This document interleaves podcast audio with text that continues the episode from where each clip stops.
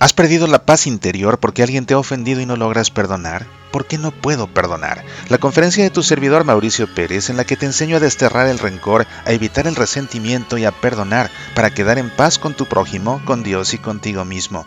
¿Por qué no puedo perdonar? Descarga el audio o el video de esta conferencia en el sitio semillasparalavida.org. Medita, aprende, apasionate por nuestra fe.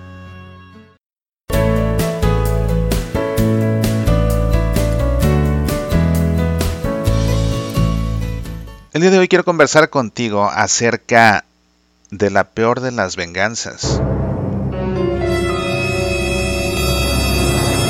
Es una pena cuando alguien quiere desquitarse, cuando alguien quiere vengarse porque alguien lo ha ofendido, porque alguien lo ha agredido, porque alguien le ha hecho daño. Ese deseo de desquitarse, ese deseo de venganza va poco a poco carcomiéndose el interior de la persona que fue ofendida si no puede perdonar, porque si logra perdonar, recupera la paz en su interior y se le quitan las ganas, se le quita esa necesidad de desquitarse. El mayor problema es que cuando alguien es ofendido y tiene deseo de desquitarse, si no se desquita de la persona que lo ofendió, la tendencia es desquitarse con personas que ni la deben ni la temen. Y así acaban pagando los platos rotos personas que no tienen por qué. Y esto es muy interesante porque la persona que trata de vengarse o que tiene un deseo de desquitarse, de alguna forma está tratando de equilibrar el equilibrio que se ha perdido, que se ha corrompido precisamente al haber sido víctima de una agresión. Pero curiosamente, cuando alguien se desquita con alguien que ni las debe ni las teme, con alguien que no fue quien lo agredió, no se está restituyendo nada. Se está ahora multiplicando el problema, porque ahora la agresión se traslada, se extiende hacia personas que no tenían que ver con el problema. Y todavía peor es cuando alguien se desquita, y esto es lo más común, tristemente es lo más común, cuando alguien se desquita de sus problemas en el trabajo, de sus problemas con su jefe, de sus problemas con sus compañeros, de sus problemas en la calle, de que perdió el empleo, y se desquita, se venga en las personas que más lo quieren. Usualmente las personas de su propia casa, comenzando por la esposa o por el esposo, siguiendo por los hijos, en otras ocasiones con los hermanos y hasta con los padres.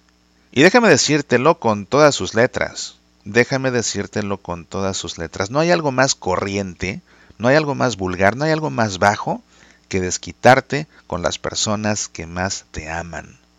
Es un acto total de injusticia, pero además es un acto total de desamor.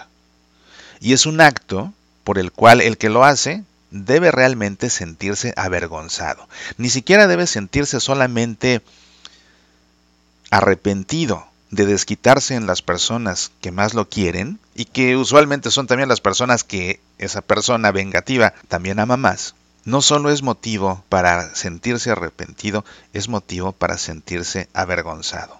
Alguien que se venga, alguien que se desquita con las personas que más lo quieren, con las personas de su propia casa, con su esposa, con su esposo, con sus hijos, con sus hermanos, con sus padres, alguien que se desquita con ellos, alguien que se venga en ellos, se le debería caer la cara de vergüenza. No hay una actitud más corriente y más vulgar, más chabacana y además más cobarde.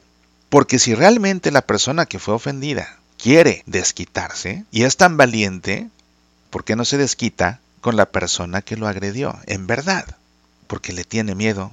Y en cambio se desquita con personas inofensivas que porque lo quieren, tal vez ni siquiera le van a contestar, pero en el fondo van a salir heridos, lastimados y probablemente también resentidos y la cadena se va extendiendo. De modo que desquitarse en las personas de casa, de los problemas de la vida, además de corriente, es un acto de lo más cobarde. ¿Cuál es el remedio? El remedio, por supuesto, no es ir a desquitarse del que te ofendió. El remedio tampoco es vengarte del que te dañó. No, eso no cabe en un hijo de Dios.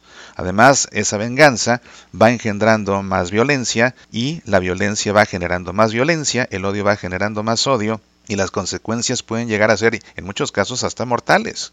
En muchos casos hasta mortales y no estoy exagerando. Hay muchas rencillas que suscitan desquites, que suscitan venganzas y hay personas que acaban perdiendo la vida en altercados de esta naturaleza que van escalando hasta esas dimensiones. La solución no es la venganza y menos para un hijo de Dios. La solución definitiva es el perdón.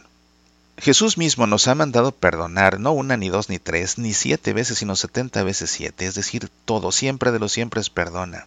¿Y por qué Jesús nos pide perdonar? O nos ordena perdonar incluso. Pertenecemos a la religión del perdón los cristianos. Creemos en un Dios que envió a su Hijo a morir en una cruz para el perdón de nuestros pecados. Y ese mismo Hijo que muere en una cruz para el perdón de nuestros pecados es el que nos dice que tenemos que perdonar hasta setenta veces siete. Y si Dios quiere que perdonemos, si Dios quiere que perdones, no es por el bien de la persona que te ha ofendido. No.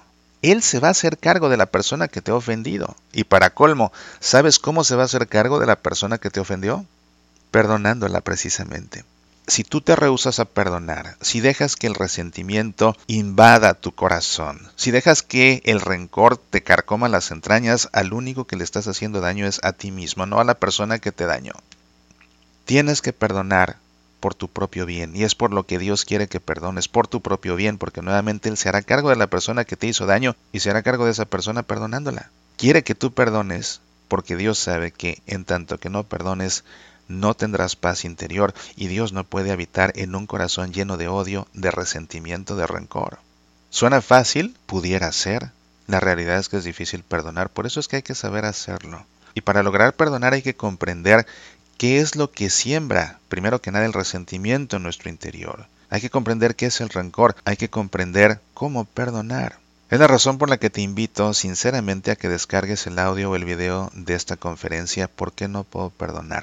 No es coincidencia que es la conferencia que con el paso de los años más me han solicitado que me presente a dictarla, porque la necesidad de reconciliación y de perdón es en realidad muy grande muchas personas no te, hasta se enferman, hasta se enferman por la paz en su interior que han perdido, en tanto que no logren perdonar. Nuevamente, el desquite y la venganza no son la solución, y menos cuando alguien se desquita o se venga en las personas que más lo aman. Eso nuevamente es un acto de lo más ruin, de lo más cobarde. No cabe en un hijo de Dios. La solución tampoco es la venganza, la solución liberadora, la solución sanadora, la solución restauradora es el perdón. No hay otra aprende a perdonar. Soy Mauricio Pérez, estas son Semillas para la Vida.